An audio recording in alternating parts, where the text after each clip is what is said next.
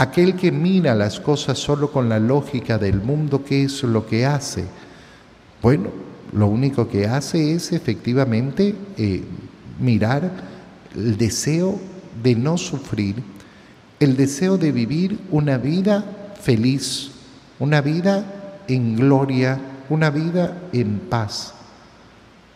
Y entonces no logra entender nunca que ese sufrimiento de Cristo no es por cuenta de Él, sino por la cuenta que nosotros teníamos que pagar. Y por eso el mundo, ¿cómo lo ve? Como un leproso, herido de Dios. Y aquí una palabra preciosa, humillado, humillado. Qué importante es repetirse esta palabra al contemplar a nuestro Señor.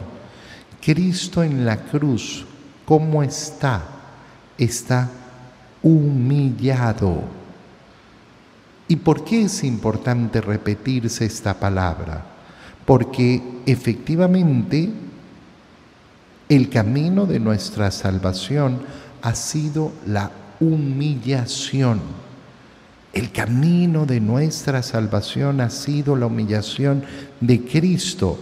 Por tanto, si yo quiero caminar el camino del Señor, no puedo sino caminar efectivamente el camino de la humillación.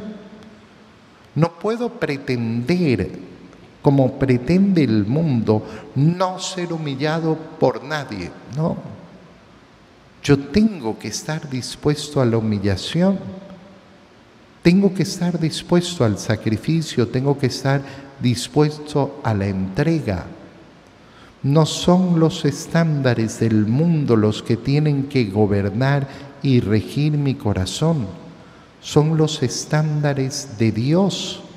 Y el mundo a los humillados siempre los llamará idiotas.